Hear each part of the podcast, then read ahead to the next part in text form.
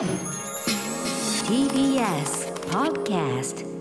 明日のカレッジキニマンス塚本二木とバディの黒部睦美がお届けしています。ここからの時間はあらゆる分野のチェンジメーカーをご紹介するネクスターズルーム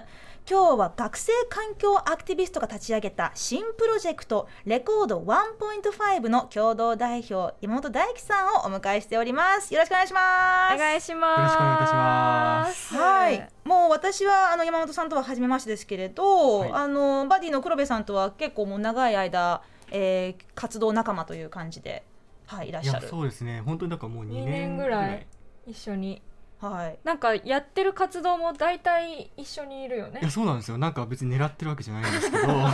じ団体っていう感じなんですそうですね、なんか同同じムーブメントとか団体にいてやってる役割とかは毎回違うんですけど、うん。でもお互いにサポートし合いながら来ているようなはい、うん気もしますね、じゃあまず山本さんにとって黒部さんはどんな活動家かについてその話は後でしまって、はい、まあでもあの元も元からねあの近いところで活動されているとい。うことで、まあここからもねちょっとお話いろいろ深掘りしていくと思うんですけれどまずね山本さんのプロフィールをご紹介しましょう、えー山本大樹さんは2003年東京と生まれ慶應義塾大学の総合政策学部の1年生でいらっしゃいますえ2年前の2020年4月高校2年生の時に Fridays for Future にオーガナイザーとして参加され次の年の4月には日本の2030年温室効果ガス削減目標の引き上げを求めて学校ストライキを実行されました。また音楽ライブイベントクライメートライブジャパンで共同代表を務めていらっしゃいます、そして今年9月環境アクティビストの中村鈴香さんと中心となりレコード1.5を新しく立ち上げたということですが、まあ、このレコード1.5というのはどういったプロジェクトで何の目的があるんでしょうか？はいあのーこれ本当に新しく立ち上げたばっかりの団体なんですがあのこれまでま僕と中村がそれぞれまあこうアクティビストとか若者みたいなアイデンティティで、まあ、メディアだったりいろんなところでこう発信をしてきた中で、うん。まあ、どうしてもその自分たちの属性みたいなところにこう押し込められて、はい。まあ、ある意味僕たちのアクティビスト像が一人歩きしてしまうみたいなことが起きてきて、まあまあなかなかね環境アクティビストいろいろ注目良くも悪くも注目されている時代ですからね。そうですね。なんか、まあ、そういう意味で本当に伝えたいメッセージをただこう叫ぶだけではもしかしたら社会は変わらないのかもしれないっていうふうに思った時に声を上げていくそれをなんていうかその裏側だったり当事者性とかもこう繊細に映していくようなあのストーリーをなんかアクティビストの一側面的な部分だけじゃないものも、まあ、見せていくようなあのコンテンツを出していくことで、うん。まあ、今のムーブメントがよりこう、まあ、一歩先に進めるんじゃないかなっていうふうに思ってあ新しく。ある意味活動家にこう人間人間味のあるあのストーリーをこうつけるというかそれをそれを発信するというところでもあるんでしょうか？そうですね本当にまさにその感じうです。んあのこのレコード1.5のね私が初めて知ったのはあの来月エジプトで開催される、えー、COP27 に、えー行ってでその現地の様子を映像に記録する、えーためのクラウドファンディングを通して知ったんですけれど、まあ、なんとですねこのクラウドファンディングが今日、はい。まさに今日達成金額達成しました。おめでとうございます。ありがとうございます。えー現在もともとの目標金額が650万円、はい。はい。でかなり高いなと思ったんですよ正直、うんえ2人でエジプトに行ってでそのコップの様子を撮ってきます。で650万円集まるのってちょっと心配だったんですけど、山本さん今のお気持ちをちょっと聞かせてくだい。やさい。本当になんか僕たちもあのこの目標金額を設定して、まあ、ここまでやってきて途中本当にもうこれやっぱ無謀な挑戦じゃだったんじゃないかなって、はい。すごく思ったんですけど。最後の最後どうするみたいな本当に達成しなかったらどうするみたいなオール・オア・ナッシングだったんですよね。そうなんですよ。650万円達成できなかったらもうゼロ。全額返金ってゼロ。いうタイプのクラウドファンディングをやっていたので,、はい。で結構もうあと1週間とかになっても伸び悩んでいて、はい。もうこれやってあれやってあと何ができるみたいな、うん。決起集会やったりインスタライブコラボしたり、はい。でやばいやばいって言ってたんですけどや最後本当に皆さんの協力のおかげでっていう感じですね。本。当にもうなんか多分あのーこのプロジェクトを見てくださってた方も大丈夫かなって多分思ってらしたんじゃないかなってうん。いうふうに思っていて、はい。いやでも本当にひとまずね、まあ、一応、えっと、明日まであの、はい。このクラウドファンディングが続くのでね、まあ、あの目標金額達成したけれどそれでもあの応援したい。で、まあ、私もこの、えームーブメントに参加したいという方いましたらねぜひ、えーレコード1.5のクラウドファンディング今からでもまだ応援できますので、はい。えーそちらチェックしてほしいんですけれどこのエジプトに行くというところについてもね、まあ、いろいろちょっと私聞きたいことあるんですけれど、えっとまあ、黒部さんの方からちょっとまずねこう、はい。説明してもらおうかな。はいわかりました。この COP27 に行くってさっきから言っているんですけど、うん。COP が何かというとカンファレンス・オブ・ザ・パーティーズの略で日本語では締約国会議と訳しています、はい。でも COP 自体は環境えっと、気候変動だけではなくて、うん。他の問題にも話し合う会議でその中でも UNFCCC という国連気候変動枠組み条約というのがこう大体メディアで報道されている COP の内容になっているので私たちはその UNFCCC っていうところに参加してって今私たちもって言ったってあの引っかかった方もいるかもしれないんですけど実はあのこのレコード1.5は共同代表の中村と山本の他に撮影をする、うんこうサポートメンバーというかチームのメンバーとして数人ついていくんですけど、その中に私も入っているんです。実は。我らが黒部もエジプトに行くのか。そうなんです。実は私も一緒に彼らとはい。エジプトに行って、はい。こうレコード1.5のドキュメンタリー作成の手伝いもしつつ、うん。個人としての発信もそして明日のカレッジでもあのいろいろ現地の様子とかをお届けできたらなと思っているのでというのをちょっとここで挟ませていただいて。本当は私も一緒についていきたいんですけどね。うんちょっといろいろこうまあここにいなさいということだったので。じゃあこちらからお伝えさせていただきます本当ので、にいろいろ代理で行ってきてね、見てきてほしいんですけれど、山本さんあの今回のこの COP27、まあ、あのは前回 COP26 はスコットランドグラスゴーで開催されていましたけれど、まあ、スコットランドとエジプトかなりねこう、まあ、勝手が違う開催国になると思いますけれど山本さん今回注目している、えーこのコップで注目していることはどんなことでしょう？はいあのーまあ去年の COP26 が本当にあのーまあ、盛り上がってというかあの世界中でも報道がされて、あの1.5度目標パリ協定の1.5度目標というのがあるんですがあの、まあ、気候変動温度上昇をそこを1.5度までに食い止めようという目標に関して、まあ、それがよりこう重要視されるみたいなあの政治的な決定だったりとかあのある中で今年は、えーまあ、どちらかというとそういう目標から実施へ気候変動対策をいかに現実の政策の中にあの落とし込んでいくかっていうことがより注目されていたりとか、う、うん。あとはやっぱりあのアフリカ開催ということで、まあ、グローバルサウスの国々の、まあ、立場みたいなこともより、まあ、去年よりも重要視されるのかなっていう意味でなんか去年の方が盛り上がってたみたいなことがすごく言われるんですけど、はい。でもその主語ってわなんかこうグローバルノースなんじゃないかっていうふうに考えるとあの、まあ、今年も今年ですごく重要なうん。コップかなって思います。去年のねあのグラスゴーのコップからもいろいろ現地からの様子をはいリモートで教えてもらったんですけれど、あの参加者の方々から、まあ、そのやっぱりこう、まあ、スコットランドというね、まあ、場所ですので、まあ、ヨーロッパからあのいろんな人たちが、まあ、列車とか、ね、あの飛行機を使っていったりでもそれでもあの南太平洋諸島とか、えーアフリカ中東というね、まあ、そのいわゆるそのグローバルサウス、えーの国々からも、えー活動家たちがたくさん集まってその中で行わわれている会議、まあ、その各国代表、まあ、え偉い人たちがやってる会議とは別の、あ外の会場でも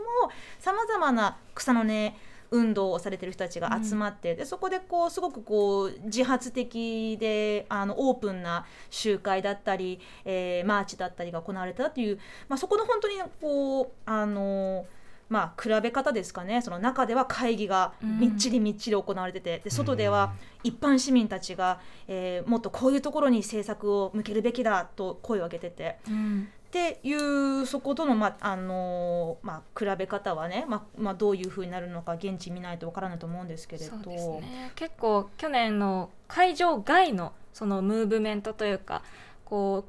うマーチとか抗議活動みたいな部分はこうその今回アフリカで開催っていうことなんですけどそのアフリカとかこう気候変動の影響を受けやすい地域の声をもっと聞いてっていううん。こう声を上げてる人がすごく多かったんですね。で今回は実際にそういう地域で開催。まあでも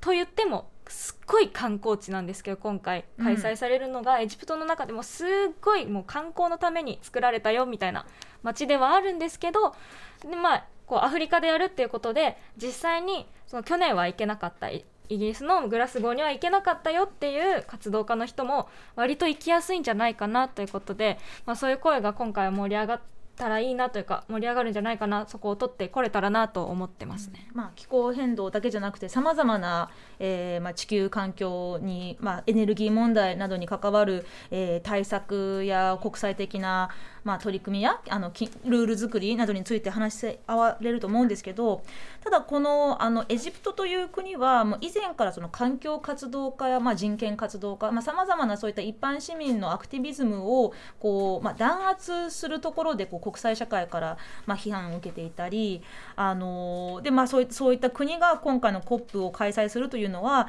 まあ、グリーンウォッシングではないのかっていうそういった批判もあるんですが山本さんは今回このエジプトで開催されることについてどんなことに注目していますか、いやまずそのやっぱりエジプトっていう国のあの特性とそれから一方でその場所はリゾート観光地であるっていうことの、まあ、なんていうか矛盾じゃないですけどあのやっぱりこれまでの COP の会場っていうのはある程度そうやって整備されている場所だったりしてまあなんかこうあたかもなんかそれがその国のまあなんか象徴的なものにこう見えたりとか、まあ、今回もそのシャルムエルシェイクっていう、まあ、今回リゾート観光地で開催されてまあなんか華やかなものになると思うんですけどでもやっぱりそれだけ例えばまあ物価も高いですしあのそこに集まってこれる人も結局一部に限られてしまうっていう意味だったりとか、まあ、そもそもあの COP にあの、まあ、どういどういったところで開催であっても来ることすらできない人たちもいる。はいそうしたいう人たちの声があの届いてないよねっていうことだったりとかそういう人たちの声を忘れないで僕たちも発信したいなっていうのはすごく思っていますね。まあ、今回はある意味こう日本を代表すると言っても、まあ、まあそういったふうに見られるね代表しているように見られるようなところで、あの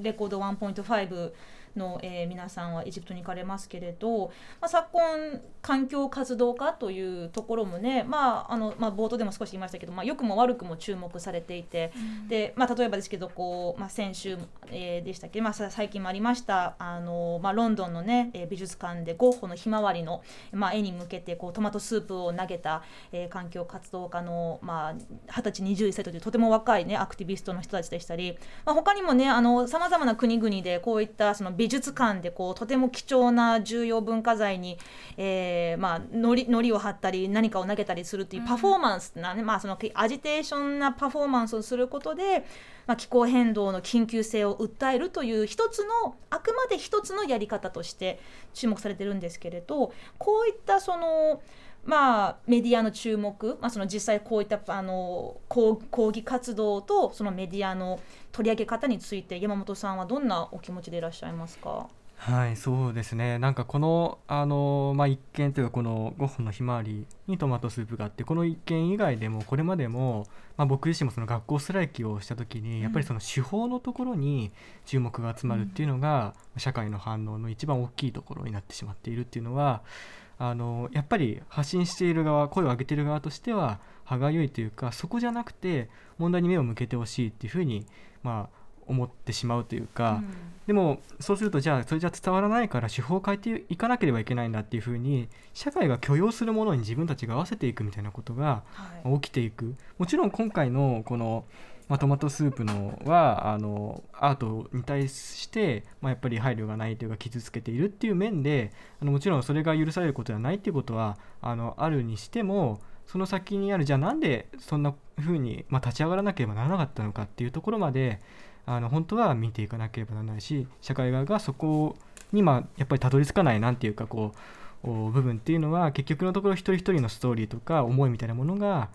まだやっぱり共有しきれてないんだろうなっていうふうに思います。うん。あの山本さんご自身も、えー高校3年生の時でしたっけ、ね。えー学校ストライキを実行することで、えー日本が掲げる2030年温室効果ガス削減目標の引き上げを訴えた。これ実際どういったことされたんですか？はい、あの去年の4月ですねにあのこの目標が引き上げられるっていうことがまあ分かってから、えーまあ、それが4月の終わりぐらいで4月の頭ぐらいから、まあ、僕は高3でそのちょうどクラス替えがあのされて新しいクラスになってっていうタイミングではあったんですけど、はい。あの毎週金曜日、まあ、学校休んで、はい。まあ、机の上になんで休んでるかみたいな、うん。こうあの説明する紙も置いて。であの経済産業省とか国会議事堂の前でスタンディングアクションをしていました？それこそねグレタ・トゥーンベリさんがうん。一番最初に始めた、たった一人で始めたような金曜日学校を休んで環境た対策を、まあ、緊急に訴えるというところそこからインスピレーションを受けたんですか？そうですね。もともとフライデー・ソー・フューチャー自体が学校ストライキだったり、まあ、マーチ活動をするのがうん。まあもともとで、まあ、それがコロナ禍になったことによって、まあ、なかなか難しくなっていったっていうのがあったんですけど、まあ、ここで、まあ、それにやっぱり、まあ、日本ではその、まあ、さっきの手法の話になりますけど、うん。学校ストライキが受け入れられないっていうこともはい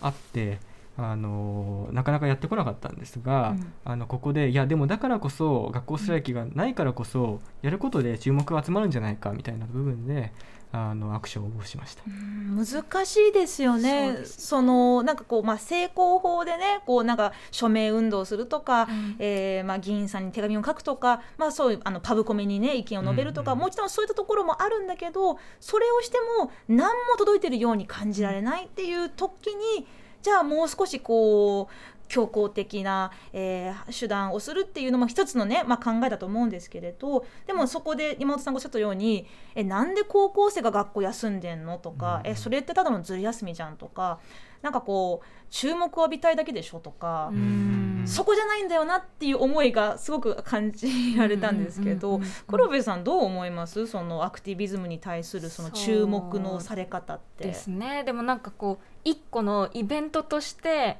こう見られがちだなっていうのはこの学校ストライキもそうですしそのアート作品をっていうこう最近話題になってるニュースもそうですけどがその先ほどもおっしゃってくださったように署名やったりとか私たちもフライデーズとして署名集めたりこういろんな声を政治家に直接届けたりとか実際に皆さんを巻き込んだアクションとかを企画してきたけどどうしても注目されなかったりで新しいこうしっかりみんなに声を届ける方法としてこうやってみたっていう感じ。この方法だけを私たちはやっているというか注目を集めたくてこう単発でやったわけじゃなくてうん。いろんなのを挑戦している中の一つとして取り入れてみてうん。でそれで注目が集まったら、まあ、成功かもしれないし、うん。でも違う集まり方したらまた違う方法を試したりとか、まあ、なんかそう一個のイベントとして表面だけ見られちゃうのがすごく悲しいなと思いますし、うん。今回のゴッホの件もそこだけすごく切り取られていてなんでなのかとかどれだけ危機感を感じているかっていうところにフォーカスが当たっていないのは悲しいなと思いつつ、うん。でも今回このニュースがすごく大きく取り上げられたことでなんでやってるかも見てくださいっていう、こう社会運動をしてる人とかの声もちょっとははい。こう目につく機会が増えたんじゃないかなと思って、もしそこが届いている人が少しでも増えていたなら、まあ、ちょっといい効果もあったんじゃないかなとは思ったりもしますうね。んそうですね。まあ本当にこういうのってねまああのまあ座り込みだって、えーボイコットだってストライキだってね、まあ、最初はなんかなんでそんなことやってんのって迷惑だなって言われるんだけど、でもまあなな何年何十年したらねなんか一般市民が立ち上がって社会を変えたっていう風なね、うんこう、うんうん。あのフィルターでこうあのこういいことといい話としてね、うんうん。あの教科書になってたりするってこともあるそのでね。い今までもそういうことたくさんありましたからね。うんうんうん。だからまあ本当に今まさにこの気候危機とねもう本当にちょっと前までは気候変動とか地球温暖化だったのに今はもう気候危機という言葉に変わってるってとこもやっぱり注目しなければならないと思うんですけれど。でもまあそんな中でねなかなか、えーこの危機感とか、まあ、うん。緊急意識がこうなかなか広まらないという、まあ、そんそんなもどかしさもあると思いますが、まあ、ちょっとねこう今回まあおめでたいことにこの目標金額650万円達成したんですけれど、このお金でエジプトに行ってで、まあ、その旅費宿泊費さまざまな機材そしてまあ帰ってきた後の編集などあると思いますけれど、まあ、今からですけど山本さんどんなものを取ってどんどんなところにインタビューしたいと思いますか？はいありがとうございます。あのなんていうかいろいろ僕たちの中でもこういうものを取りたいよねっていうのを話し合ってて例えばまあ若者とかアクティビストとか NGO とかそれこそ例えばメディアとかもなんかこういろんな人たちが来ていてそれぞれ一体何を思ってどういうふうにまあ、なんていうかこうどういうバックグラウンドで来てるのかみたいなことを映していきたいなと思いつつも、うん。なんかあんまりにも自分たちがそこで切り取りすぎてしまうと結局既存の発信と何ら変わらないものになってしまうっていうふうに考えるとなんていうかもうありのままそこにあるもう全て空気感も含めてなんていうかこう荒削りでもいいから、うん。あの現地のこう、おまあ、いろんなこう湧き出ているこう感情みたいなものとかそのアクションそれこそさっき黒部さんが言ってくれたようにそのアクションがその散発でややられてるんじゃなくて、うんこういろんな葛藤の中で出てきた一つのアクションでしかないんだっていうことも含めてなんかこう後追いもあの入れながらあの映していきたいなって思ってます。はい、まあその本当にリアルなところをねもしかしたらそのまあ全てこうトントン拍子で進まないかもしれないし、まあ、ちょっとこう現場で何かこうねあの混乱とか起きるかもしれないけどそういったところも、まあ、山本さんと、えー共同代表の中村さんが見てきたものを、えー私たちに届けてほしいなと思います。黒部さんはどんなところに注目してますか？今回エジプト。そうですねいやでも私はこういう場に行くこと自体が初めてなので,、うん。で日本でずっと活動日本だけを見て活動してきたところがあるので、はい。こう海外の活動家のこうどういう手法があるのかそれこそちゃんと見ていきたいなと思いますし本当にいろんな方法を試してると思うので見たいなと思ったりでも本当にやりたいと思ってやっているというよりこう理想の未来とかうん。こう目指すところがあるから今こうやって時間を使ってやっているのでそこの思いとかこうこのこうトマトジュースかけたみたいなのも本当にそれがやりたかったわけじゃなくて、うん。こう汚したいっていうのが目的じゃないわけじゃないですか。だからそこのアクションにかける思いとか、うん。どういう未来を目指しているのかとかそういうところもバックグラウンドとか聞いてこれたらいいなと思ってま。ですすね、まあ、本当にもう世界いろんな国地域からいろんな一般市民の、ね、活動家たちが集まると思いますからそこも、えー現地の様子とてもレポート楽しみにしております。え